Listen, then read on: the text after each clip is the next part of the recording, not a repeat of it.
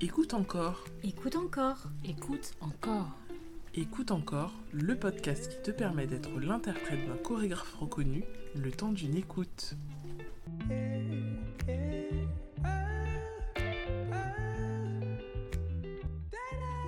Hi, everybody. This is Lily Frias uh, from the company Femme Fatale International Trio based in LA. I'm born and raised professional dancer and movement artist from Mexico.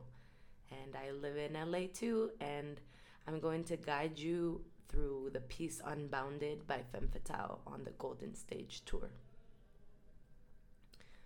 So the song is starting.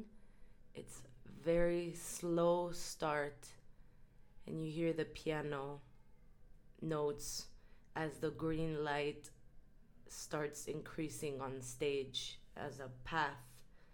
You walk on stage and you walk slowly backwards, right, left, right, left, and then you notice the light hit you, and the singer in the song starts saying lyrics and you connect to a feeling of wanting to tell your story.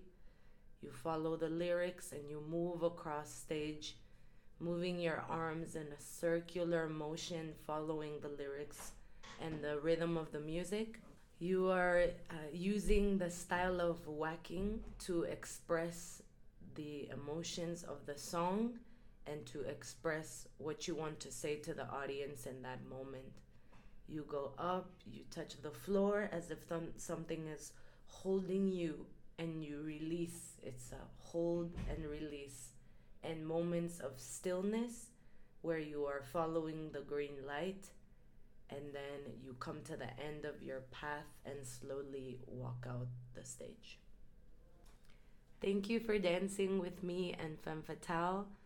Um, remember to follow us on Instagram at Femme Fatale Official and myself at Lily, L I L Y F D C. Thank you. Merci.